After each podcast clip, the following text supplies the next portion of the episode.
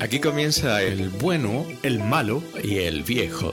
Podcast producido y grabado en Osorno, región de los lagos, en el sur de Chile. Un espacio dedicado a la música, el cine y la literatura. El libro que he elegido hoy es otro libro muy particular porque es un libro de aforismos o de frases de, un escritor italiano que algunos creen que es argentino, Antonio Porquia, como muchos de los escritores eh, eh, extranjeros que fueron a vivir a Argentina y adoptaron la nacionalidad, de un eh, personaje muy particular, porque él normalmente escribía poemas y los poemas los, los, los recitaba o los declamaba pero también tenía frases o decía sobre ciertas realidades lo que él pensaba y era muy sesudo. Y todos sus amigos que estaban dentro del, de los medios literarios, de los medios periodísticos, decían, ¿por qué no escribes un, un libro? Y él decía, no tengo necesidad de escribir un libro. Hay gente que quiere trascender, que quiere mostrarse y necesita de escribir un libro. Yo no hago las cosas que me gustan. Aparte era, a veces era un poquito cabizbajo o era un poco negativo, pero dentro de esa negatividad tenía un, acierto eh, muy singular en sus frases. Una de las frases que a mí me llegó, y por eso empecé a, leer este, el libro Voces, que fue traducido a más de 80 idiomas. Es increíble el éxito que tuvo Voces de Antonio Porquia. Es si las luces que se eh, apagan, si la luz que se no, eh, lo voy a pensar nuevamente. Si no hubiese luces que se apagan, las luces que se enciendan no alumbrarían. O sea, si las cosas que te están pasando malas no te estuvieran pasando, no podrías eh, vivir o disfrutar las buenas. Siempre hay una, una situación para, para poder apreciar la vida dentro de lo que significa un aforismo. Un aforismo es aquella frase que eh, puede gustar y que casi no es rebatible o si es rebatible es por algunos que no creen en esas cosas. Pero el hecho de, de Antonio Porquia tirar esas frases era un tipo espectacular. por ejemplo, él tenía otra frase que decía, el hombre no va a ninguna parte, todo viene al hombre, como el mañana. Uno puede decir, qué, qué simpleza y uno se lo puede, se, comienza a analizarlo y comienza a darse cuenta que uno tal vez con una frase puede decir tantas cosas y puede ayudar a otro que se ve en una situación mala para que se convierta en buena. O la posibilidad de analizar que no todo es tan terrible, que no todo es tan complejo, que siempre hay una salida o hay una, una forma de, de salir adelante. Eh, y otra de las frases, ahora me estoy ayudando un poco. El amor nace de dos amores y muere en uno. A tu no hay problema con que te ayudes un poco en lo que quieras hacer. y después eh, hay otra que decía, el mundo perdona tus defectos, no tus virtudes. A veces pasa con el tema de la fama, con el, el tema de los momentos, y que hay situaciones en que se puede perdonar, pero cuando eres virtuoso, cuando eres exitoso o cuando has llegado a un escalón muy alto, no hay cosa que se te perdone como el éxito. Que ahí nacen la, envidia, los celos, mm. tantas cosas que, que, nos pasan a diario. Eh, sí, en miedo del éxito entonces, como dicen por ahí. No, eh, es que es natural. A veces el éxito, eh, llegar a, a un escalón muy alto, hace eh, que te olvides de todos los escalones que tuviste que, mm. pisar o, escalar para llegar al lugar más alto y cuando te caes el golpe puede ser muy, muy fuerte. Cuando te olvides de que fuiste ternero también. Eso.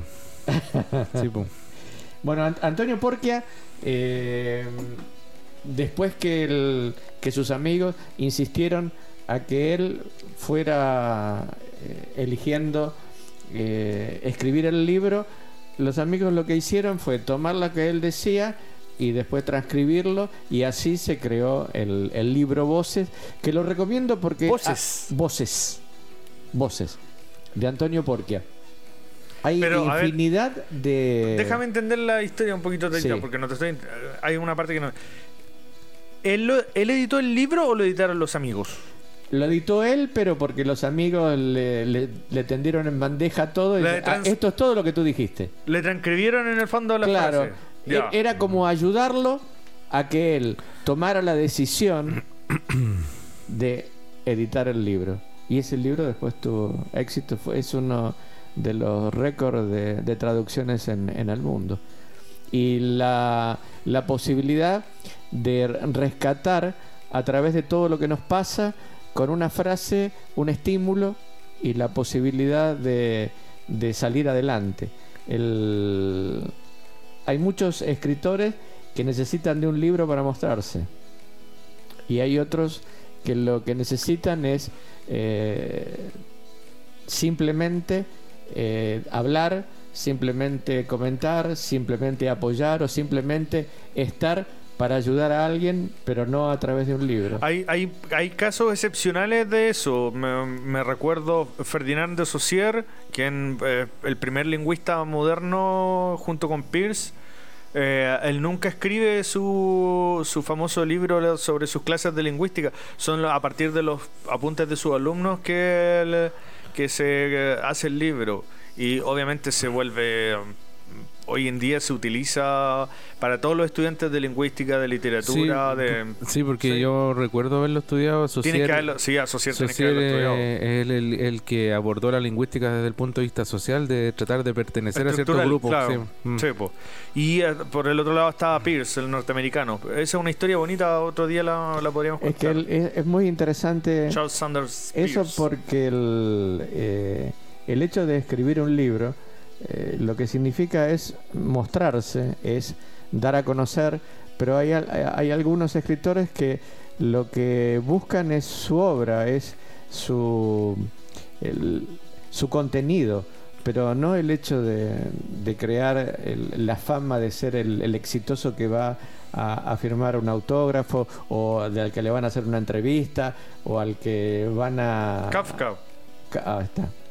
Kafka. Kafka siempre renegó de lo que escribía, no quería, pidió que lo quemaran.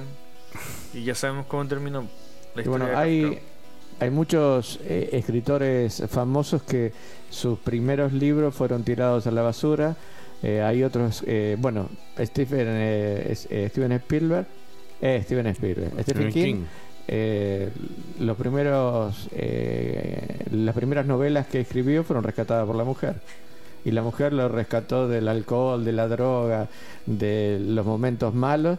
Y al, a partir de, ese reflote de, de libros como The Body, por ejemplo, El Cuerpo, que después también se hizo película, o la cantidad de películas que se hicieron de sus libros, lo convirtieron en uno de los eh, escritores más prolíficos de la historia y traducidos a, a tantos idiomas. Y dentro de los 100 mejores libros o los más leídos, los más vendidos en Estados Unidos, había la mitad eran de, de Stephen King.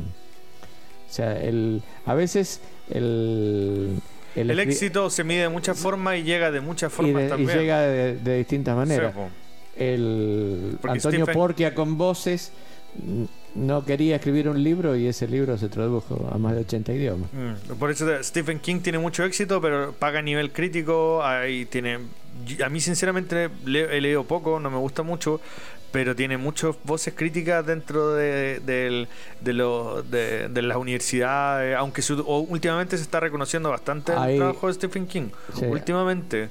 Pero durante mucho tiempo lo resistió mucho la crítica más erudita, más seria, eh, porque era un, Es que encontró un, meca- muy popular. un, un mecanismo de, de escritura que se iba repitiendo en distintos libros, Como Isabel Allende. eh, como, como Isabel Allende y como otros escritores.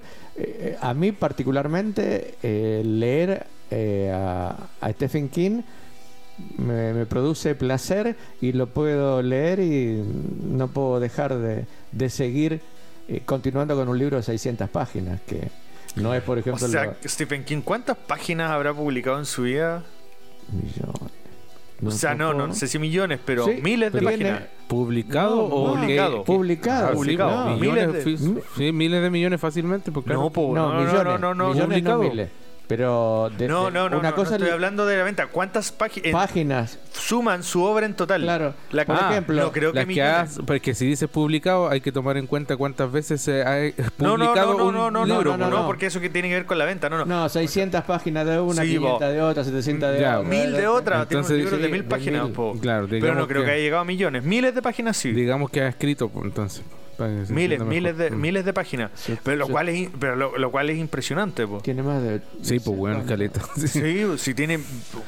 El único, Mm. la única novela corta que yo me acuerdo es de Body, el cuerpo. O sea, es que eso de hecho es una, Sí, es una, tiene es una cuadrilogía de, de cuentos que es- son, están Short dentro- story sí. le llaman los gringos. Sí. No, no, no, sí, y tiene, Sí. eh, no, sí, no, me- eh, no se llama así tampoco, sí tiene el, el libro que contiene cuatro cuentos, entre esos está Shawshank Redemption también, eh, tiene los nombres de las estaciones del año, pero no me recuerdo cómo es que se llama Ah, la ya. publicación, Mm. sí.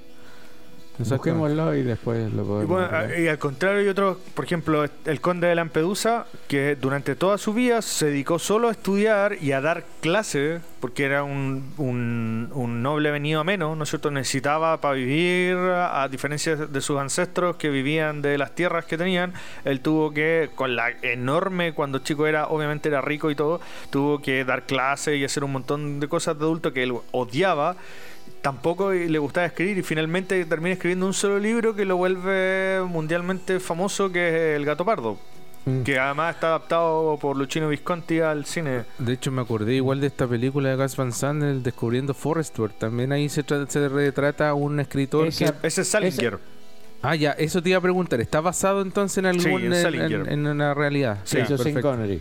Sí, sí, sí. Sean Connery hace Salinger Y que el, Ya, ya. el, el actor.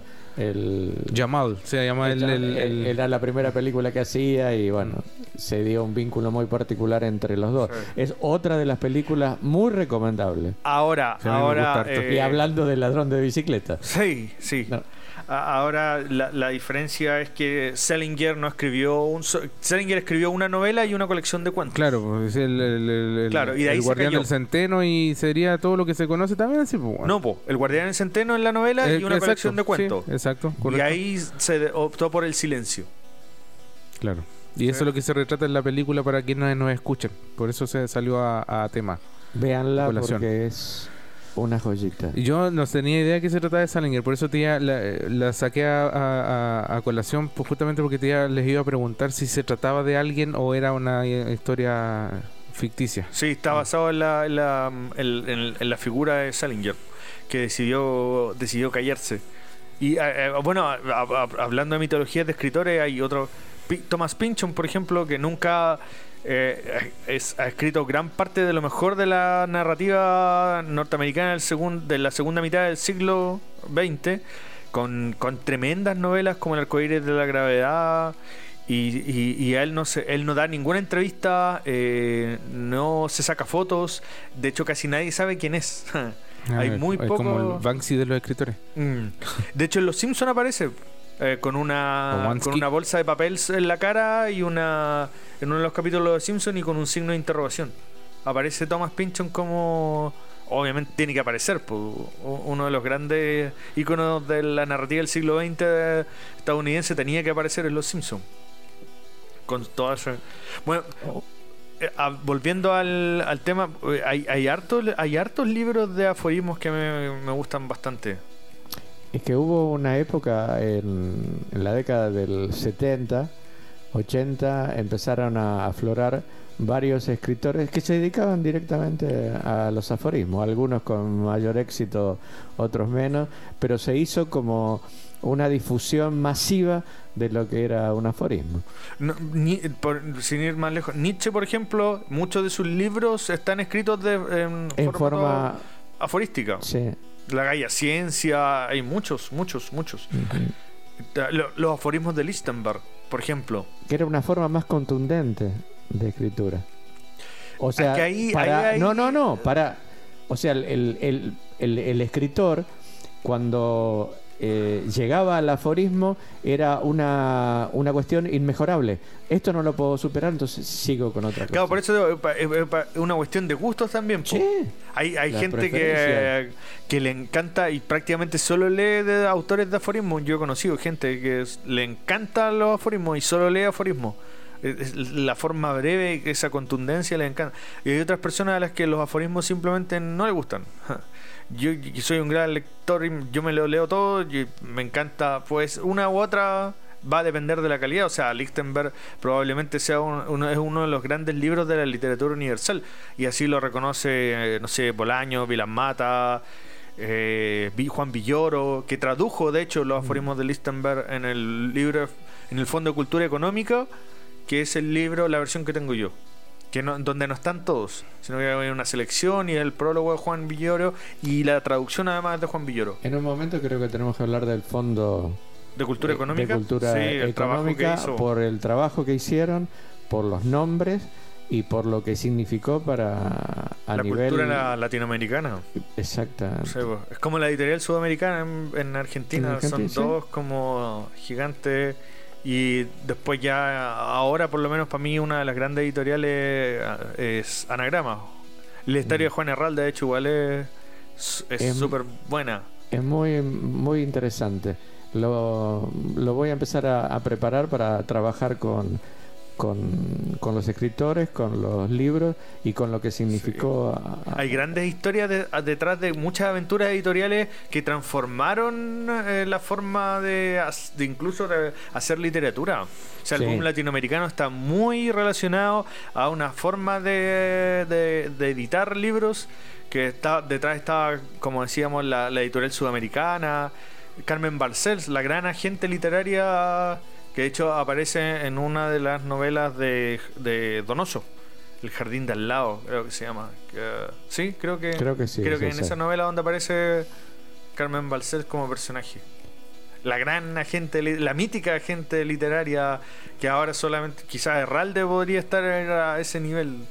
Yo me acuerdo que en, que en, en- en la década del 70 eh, nosotros íbamos los viernes, era un, un este, una pequeña un pequeño lugar donde se vendían libros y donde se presentaban libros. Y era los viernes con el vinito y, eh, la lectura y había de todo, de- desde poesía, narrativa, este, aforismo. Eran, eran momentos muy, muy clave y donde iban personajes muy, muy, muy conocidos. Eran los viernes de cultura. Y, y el libro, a propósito de esto, el libro está en su peor crisis histórica. Mm. Eh, le- la pandemia lo afectó nuevamente, o sea, la cantidad de unidades del libro comparado en los 60 en el boom, eh, que eran millones y millones de libros que se producían al año, ahora estamos hablando de apenas unas decenas de miles de ejemplares. Eh, cada vez se lee menos, eh, estamos realmente en, un- en un- en una crisis del libro y para los amantes del libro y de la literatura Es muy, es muy complejo. es complejo. Ujú. Para muchas personas que Al quieren parecer ser eso se, se está dando para todos lados porque igual no te olvides el, el incremento del, del valor de un disco hoy en día también o que todo esté a un clic de porque obviamente que los nativos digitales van a preferir bajar la música que comprarla pues, Pero la, la figura del músico es, es muy sigue siendo tan influyente como lo era hace 50 años, hace 100 sí años. claro porque hay más exposición pues. Claro, pero el la- escritor no siempre del va a estar ahí escritor, detrás po. pues. El, el- Sí, no, claro. si el escritor en los 50, en los 60 estaba en la televisión dando opiniones, hoy en día los escritores nadie los toma en cuenta. Había, había, Era otra cultura. había programas o tertulias que se hacían de madrugada y Exactamente. duraban tres o cuatro horas y realmente era un- una, cuest- una cuestión que te enganchaba. No, que no- era no otra cosa, era otra cosa. Los escritores, de hecho, en, en horario prime habían eh, entrevistas de escritores, debates de escritores. Se juntaba Borges con, eh, con Vargas Llosa. eh, Hasta, eh, fíjate, acá mismo en, en Chile eh, el- hay una, una reunión entre Neruda y, y Vargas Llosa, eh, el Vargas Llosa, ay Dios santo, y repito, de Neruda con 100 años de soledad, eh, no me sale el Ah, nombre. Gabriel Ah, García Márquez. Gabriel García Márquez, que hay una una entrevista con- entre sí. los dos y se, Sí, se regalan cosas y uno dice yo quisiera este Octavio Paz igual era muy Sí. asiduo a la tele. que querían copiarse Ah. unos a otros de lo que daba la poesía o lo que daba la narrativa y de mezclarlo. Y ahí búsquenlo en, en, en YouTube, la entrevista de... De hecho, con- era con muy Neruda. el, el genuflexo y lambiscones el uno con el otro. Era, es casi vergonzoso a rato. Es como, tú eres el mejor poeta en- no solo en lengua española, sino en cualquier lengua del siglo XX. Ah, se a mí me Ah, gustaría- tu novela es, ¿cachai? ¿no? A mí me gustaría de escribir como tú escribes y el otro le decía lo mismo. O sea, se, se hacían cujen todo el rato. Bueno, y Polodia andaba ahí detrás, seguramente cargando los, cargando los sacos, y los, los maletines, Polodia detrás. Increíble. Así Concluimos por hoy. Saludos a los mismos de siempre, a la misma pandilla, a los Neumann, a la Berito Ojeda, a la Marjorie Palanco, al el apóstol renegado Pablo Gallardo y a todos que sigan leyendo, viendo y escuchando. Eso. Saludo a toda la gente que nos escucha y que, que ojalá que lean más, que vean más películas, que escuchen más música, que no se queden solo con... Que disfruten del arte en cualquiera de las manifestaciones y las que podemos acercarle. Y Oh. gasten lucas en el arte, por favor. No, no bajen cosas. Sí, Dijo él.